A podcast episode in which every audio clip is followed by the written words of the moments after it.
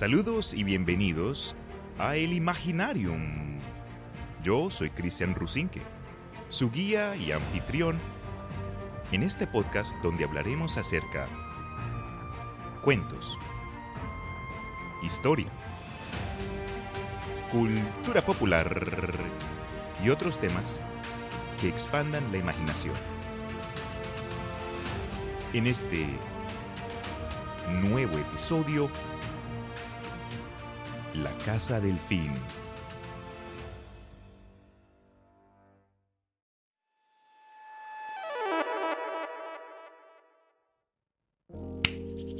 ¿Qué hubo gente? Espero se encuentren bien porque hoy les tengo un relato especial. Para el episodio de hoy, quiero empezar con una pregunta antes que nada. ¿Qué creen ustedes es la relación entre la NASA, delfines y el componente químico comúnmente llamado LSD?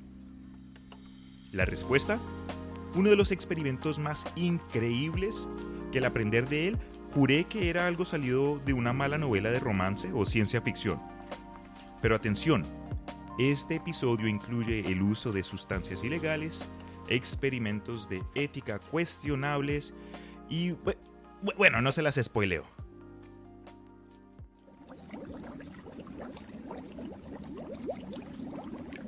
Primero que todo, tengo que presentarles a el doctor John C. Lilly, quien fue un célebre neurocientífico, psicoanalista, filósofo, autor y psiconauta, nacido en 1915, quien falleció en el 2001. Fue descrito como persona curiosa, incluso cuando era niño, y de alta inteligencia, a tal punto que otros estudiantes le llamaban Einstein Jr. Después, aunque su amor de la ciencia empezó con la química y la física, John Lilly se graduó de la Universidad de Pensilvania en 1942 con un grado en la medicina. Empezó como científico convencional, investigando para universidades y para el gobierno, aunque poco a poco el hombre comenzó a interesarse por otras uh, áreas de la ciencia más distintas y temas fuera de lo común. Durante la Segunda Guerra Mundial, Lilly investigó los efectos fisiológicos de los vuelos a gran altitud e inventó instrumentos para medir la presión de gas y evitar que las Fuerzas Armadas se desmayaran durante estos viajes. Después de la guerra, se enfocó en el psicoanálisis en la Universidad de Pensilvania, donde comenzó a investigar las estructuras físicas del cerebro y la conciencia. En 1951, publicó un artículo que indicaba cómo podía mostrar patrones de actividad eléctrica cerebral en una pantalla de rayos catódicos utilizando electrodos que había diseñado especialmente para insertarlos en el cerebro vivo sin necesidad de eliminar gran parte del cráneo. Es decir, que antes de ese punto, cualquier experimento o prueba cerebral de ese tipo requería que se le cortara parte del cráneo al paciente. John Lilly incluso fue el primero en mapear las estructuras del cerebro que gobiernan el miedo, el dolor y la excitación en los monos macacos. En 1953, Lilly comenzó a trabajar estudiando neurofisiología con el cuerpo de oficiales comisionados del Servicio de Salud Pública de los Estados Unidos de América. No solo era inteligente, pero poco a poco continuaba ganando fama y éxito. En 1954, con el objetivo de aislar un cerebro de la estimulación externa, ideó el primer tanque de aislamiento, un tanque oscuro a prueba de sonido, de agua salada tibia, en la que los sujetos podían flotar durante largos periodos en aislamiento sensorial. John Lilly y un colega fueron los primeros sujetos de esta investigación, dado a una filosofía propia que John Lilly aprendió de uno de sus mentores médicos, quien indicó que ninguna persona de la ciencia debería intentar experimentos que primero no estaban preparados para probar sí mismos. Con la invención de los tanques de aislamiento, Lilly no solo denegó la creencia que sin estimulación externa alguna, la mente humana se dormiría, pero John Lilly también descubrió cómo llegar a un estado psicodélico, lo cual será más importante más adelante. Ojo. En la década de 1960 ocurrieron dos cosas que a través de mi investigación creo yo cambiaron el rumbo de la vida de John C. Lilly. La primera fue que John Lilly patrocinó una investigación sobre la comunicación entre humanos y delfines, fundada en parte, curiosamente, por la NASA. La segunda es que en 1961 Lilly comenzó a probar compuestos psicodélicos como el LSD y la ketamina, el cual él llamaba vitamina K, y comenzó a incorporar ciertas ideas que eventualmente serían aplicadas en experimentos. Pero una cosa a la vez, porque ahora, para yo poder contarles esta historia de forma correcta, necesito introducirles a una persona más. Margaret Howe. Verán, Margaret vivía en la isla caribeña de San Tomás, y durante la Navidad de 1963, su hermano le contó que existía un enorme laboratorio secreto en el extremo de la isla de San Tomás en la que estaban trabajando con delfines. Y a Margaret le gustaban los delfines. De alguna forma, ella consigue la dirección del laboratorio y llega a conocer al director del laboratorio, quien la invita a conocer las instalaciones y a los animales y adicionalmente le preguntó a ella por qué estaba tan interesada. A lo cual Margaret le respondió honestamente que solo quería ver si había algo con lo que ella podía ayudar. El director del laboratorio se vio conmovido y le ofreció a Margaret la oportunidad de venir todos los días para tomar notas y actuar como una observadora, por decirlo así algo que ella aceptó con mucho gusto. Este laboratorio es la famosa Casa Delfín de John C. Lilly, donde se intentaría romper la barrera entre especies con el propósito de enseñarle a hablar inglés a tres delfines. Bueno, así comenzó la cosa. Fueron un joven macho llamado Peter, Sisi, la más grande, y Pamela, la, el delfín más, la más tímida. Aunque, por lo que pude ver en mi investigación, habían otros delfines también. Con el tiempo, Margaret termina trabajando en el centro ayudándole a los delfines a cumplir con ejercicios vocales para recrear una fonética y sonido humano. Cuanto más trabajaba con ellos, Margaret sentía que podía llegar a enseñarles inglés, lo creía. Pero notó un gran problema y es que cuando llegaba la noche, todos los miembros del equipo abandonaban el centro hasta el día siguiente, dejando a los delfines solos y lo que ella pensaba era una pérdida de parte de la inmersión humana por los que ellos estaban tratando de ir. Margaret propuso que si pudiera vivir con el delfín todo el día, reforzaría su interés en hacer sonidos parecidos a los humanos. Razonó ella que el agua no debería ser un impedimento. John Lilly admitió que había tenido una idea similar desde hace tiempo, por lo que bajo esta premisa comenzó la nueva versión del experimento, y esto durante la época en la que la teoría dominante acerca del desarrollo del lenguaje humano postulaba que los niños aprenden a hablar a través del contacto constante y cercano con sus madres.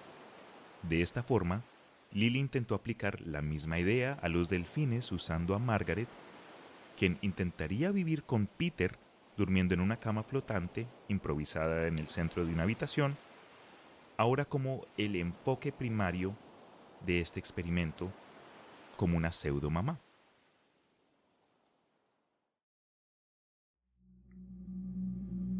Dato curioso, antes de que se me olvide.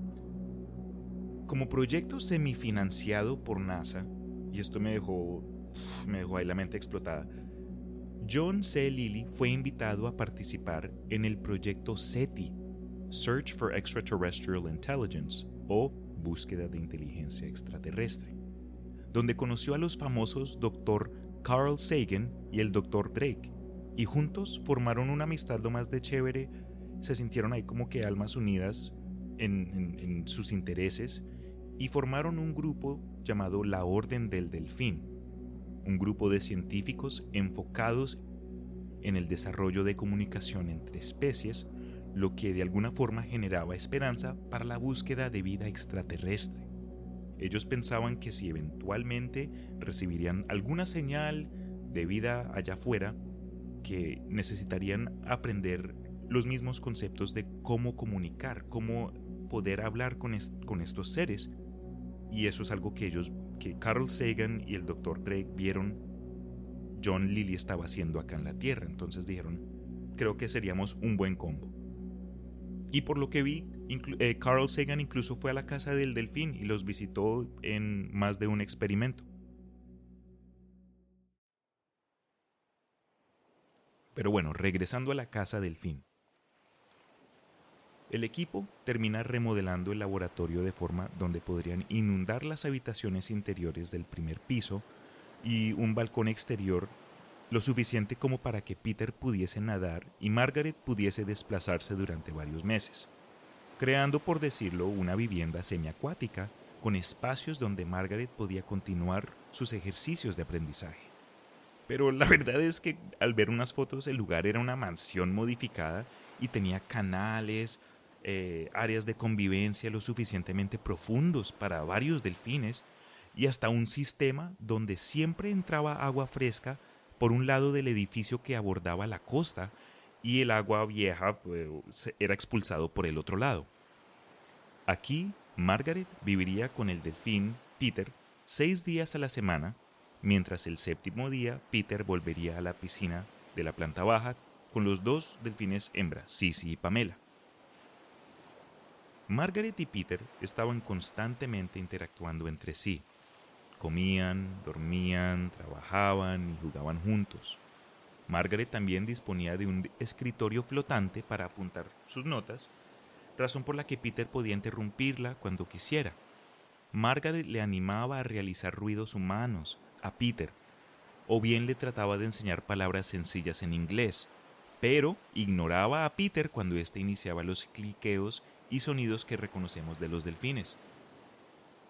Si ustedes buscan datos en línea si de pronto se meten en YouTube, pueden encontrar eh, ejemplos de sonido que fueron guardados de, de, de esa época, de ese experimento. Voy a ver si encuentro uno y lo pongo a continuación. One, two, three, four.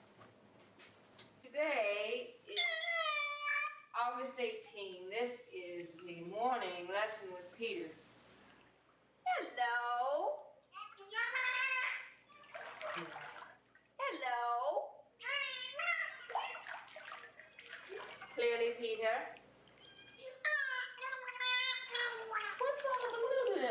Come on. I didn't talk to Peter the way I talk to you.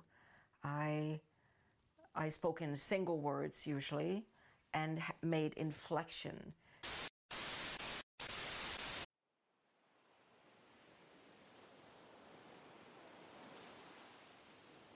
Ocurre que mientras pasaba el tiempo, se hacía evidente que Peter no quería precisamente una mamá.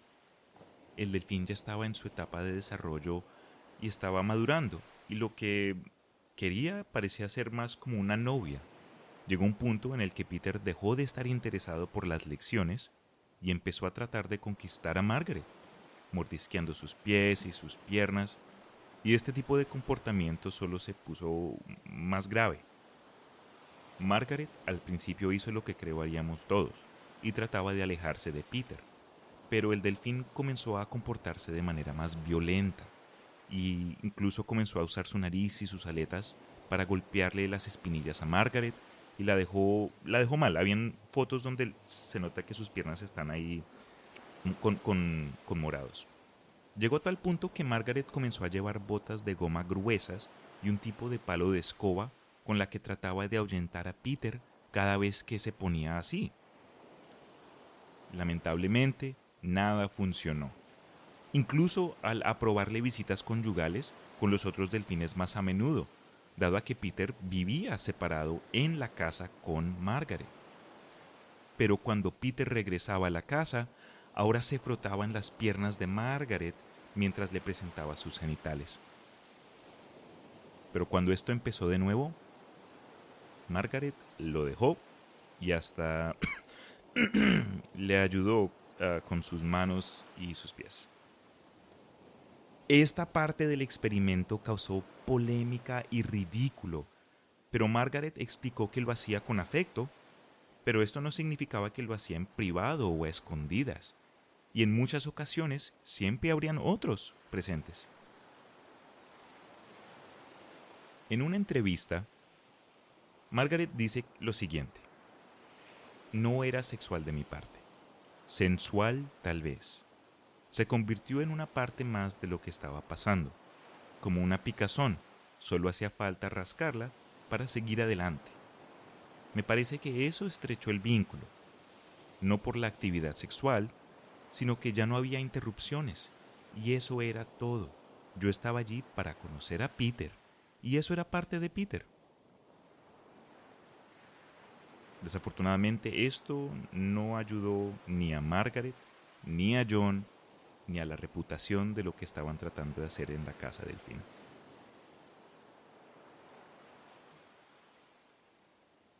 Aunque no les faltaba entusiasmo, la verdad es que John Lilly estaba bajo presión por quienes estaban pagando las luces. Y como John era uno de muy pocos neurocientistas licenciados en los Estados Unidos a usar LSD, él comenzó a implementar experimentos inortodoxos para ver si existía forma de acelerar el proceso de aprendizaje. En un experimento, John se metió en su tanque de aislamiento que tenía en el piso superior del laboratorio y estaba directamente sobre el tanque donde podían descansar los tres delfines. Y ahí se tomaba una micro o macro dosis de LSD para ver si él podía comunicarse con los delfines de forma telepática. En otros experimentos, le inyectó una dosis de LSD a Pamela. Aunque ésta solía ser la más reservada, se notó que el químico la hacía más social. Cuando se repitió el experimento con Peter, algo que disgustó a Margaret muchísimo, Peter pareció haber tenido una experiencia más introspectiva, porque no se notó más social, aunque él nunca tuvo ese problema como Pamela. Incluidos en los resultados de estos experimentos, el equipo notó que los delfines flotaban y se acomodaban bajo el agua en posiciones inusuales, pero John no estaba obteniendo los resultados deseados. Y el veterinario que tenían presente en el laboratorio mencionó en una entrevista un punto bien interesante, se los comparto. Dijo, un tranquilizante hecho para caballos puede provocar un estado de excitación en un perro. Jugar con productos farmacéuticos es un negocio complicado.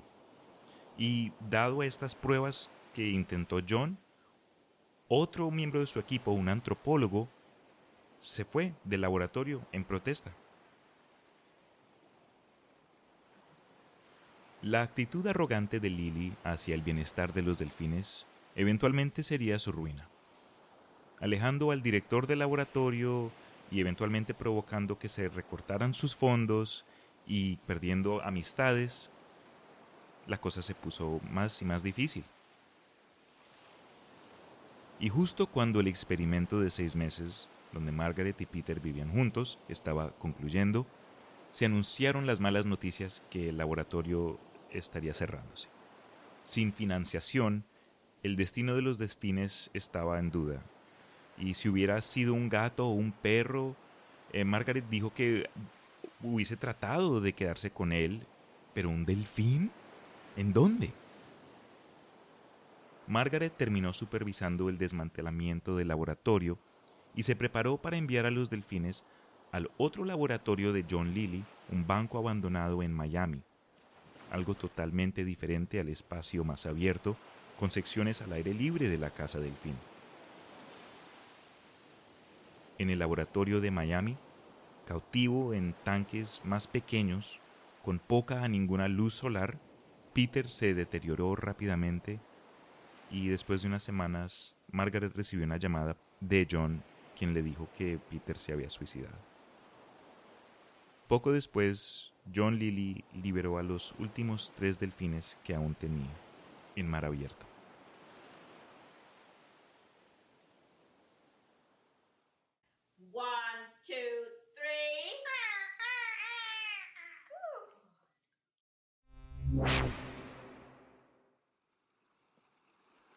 Este fue un tema que fue interesante, pero presentó varias, varios conflictos en mí.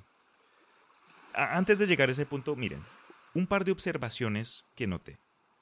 John Lilly fue alguien que sus contemporáneos vieron pasar de doctor al como que al hippie caricaturesco. Y dado a ciertas decisiones, fue visto como un loco por la comunidad científica y sufrió por ello. Aunque también fue elevado en la contracultura social. John Lilly una vez dijo, Estamos gravemente impedidos en nuestros esfuerzos por medir la inteligencia de individuos de otra especie distinta a la nuestra.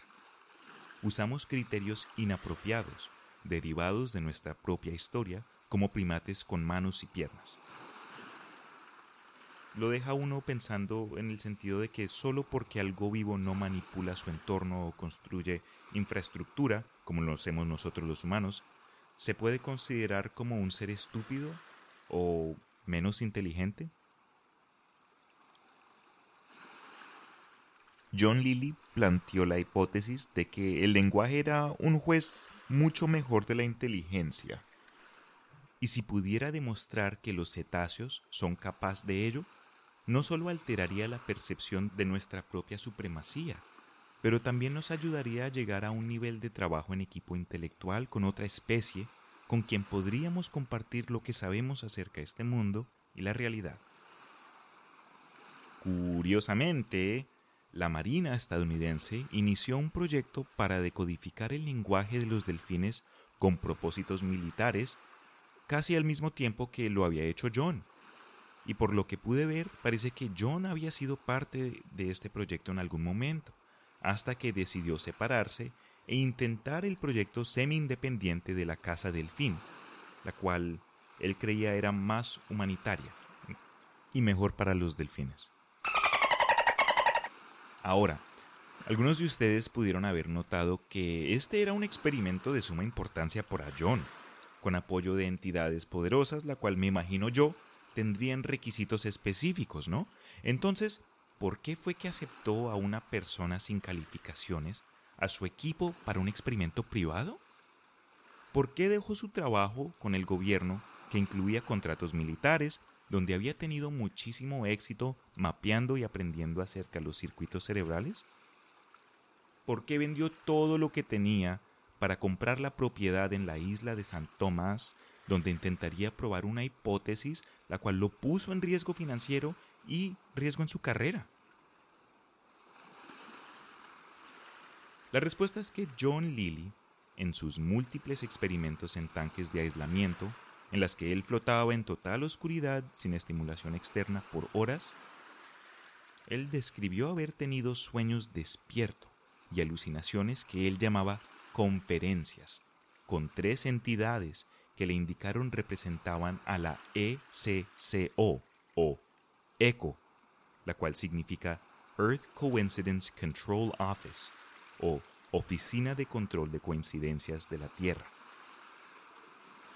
Aunque John Lilly indicó haber tenido miedo en los primeros encuentros con estos seres, poco a poco aprendió a reconocer a ECO como una rama localizada de una institución cósmica mucho más grande, estos eran sus guías orquestando sus coincidencias de la vida a largo plazo, de acuerdo a él.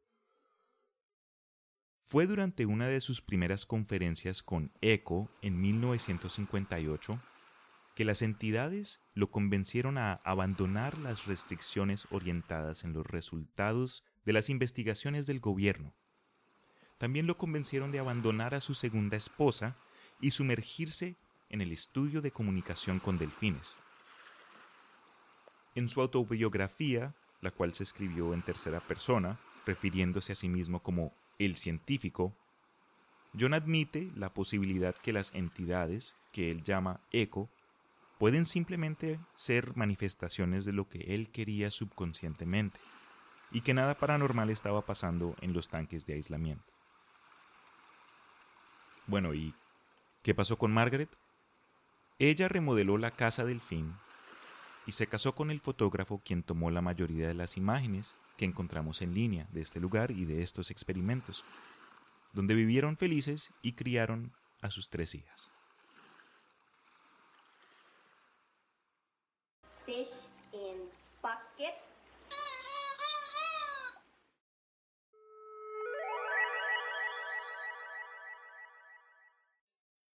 Esta es una historia que pues nos recuerda los aspectos éticos que vienen con nuestro desarrollo y me deja pensando en las vidas de animales y personas sacrificadas en el nombre de la ciencia.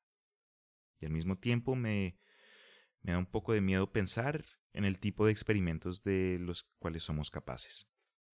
Pero al mismo tiempo me replantea mi propia percepción de lo que es la inteligencia y los distintos tipos como inteligencia emocional, más el hecho de que incluso nuestras queridas mascotas puedan ser un poquito más inteligentes de lo que les damos crédito. Después de todo esto, este fue un ejemplo de una etapa en nuestro desarrollo donde las reglas eran distintas, obviamente, y siempre van a seguir cambiando, sean sociales o sean políticas. Lamentablemente, cuando, el tema de comunicación con Delfín, eso fue solo algo que yo alcancé a ver en una película donde creo que fue un nazi entrenó a un delfín a matar al presidente de los Estados Unidos. Le sacaron mucho jugo al concepto, pero como ya un chiste. Después de lo que pasó en la casa delfín, los estudios de Johnny, los libros que él, con los que él empezó, ayudaron al movimiento como que a, a sentirse creíbles. Pero con el paso del tiempo y em, escándalos, desafortunadamente lo único que queda en la conciencia social es Flipper, el, el, el, el delfín más rápido que un trueno. Realmente no estoy seguro de nada, solo vi el nombre en su permiso. Tú dijiste lo demás. Solamente una vez la vi, en el campeonato pasado. Es formidable. Nunca he visto algo así sobre el agua. Yo he visto algo mejor. Flipper. Flipper nació en el agua. Para él es algo natural. Pero esquiar igual que Linda Granville es de veras maravilloso. Vamos con ella.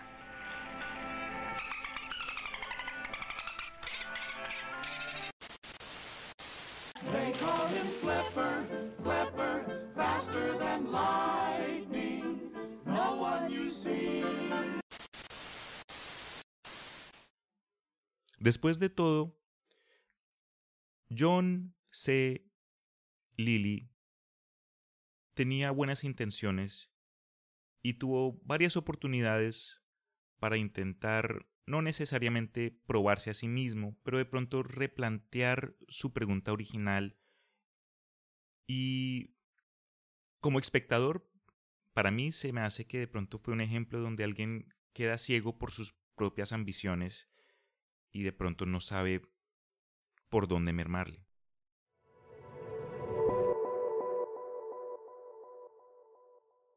Con eso dicho, espero hayan disfrutado de este relato. Y esta semana el live de anime y manga va a tener que esperar hasta el próximo fin de semana, eh, sábado 13 de noviembre.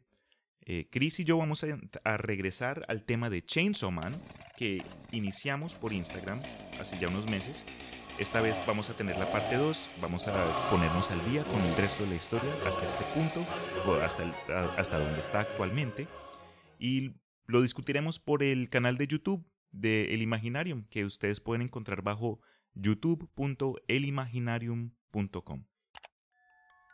Si tienen alguna pregunta, comentario o saben de algún otro experimento súper raro que de pronto califique para un episodio acá en el Imaginarium, mándenme un mensaje, sea por el grupo de Facebook que encontrarán bajo el Imaginarium o por la página de Instagram que encontrarán bajo Imaginarium 512. Por último, gracias a todos quienes enviaron una historia para el concurso de octubre y felicitaciones a Luisa por su historia ganadora. Espero te guste el juego cuando te llegue pronto. Y gracias, a, y gracias a ustedes que nos escuchan en casa o en la radio o en el carro o en el trabajo o en el gimnasio o en la caminata o en el colegio. No digo más. Se les quiere y se me cuidan.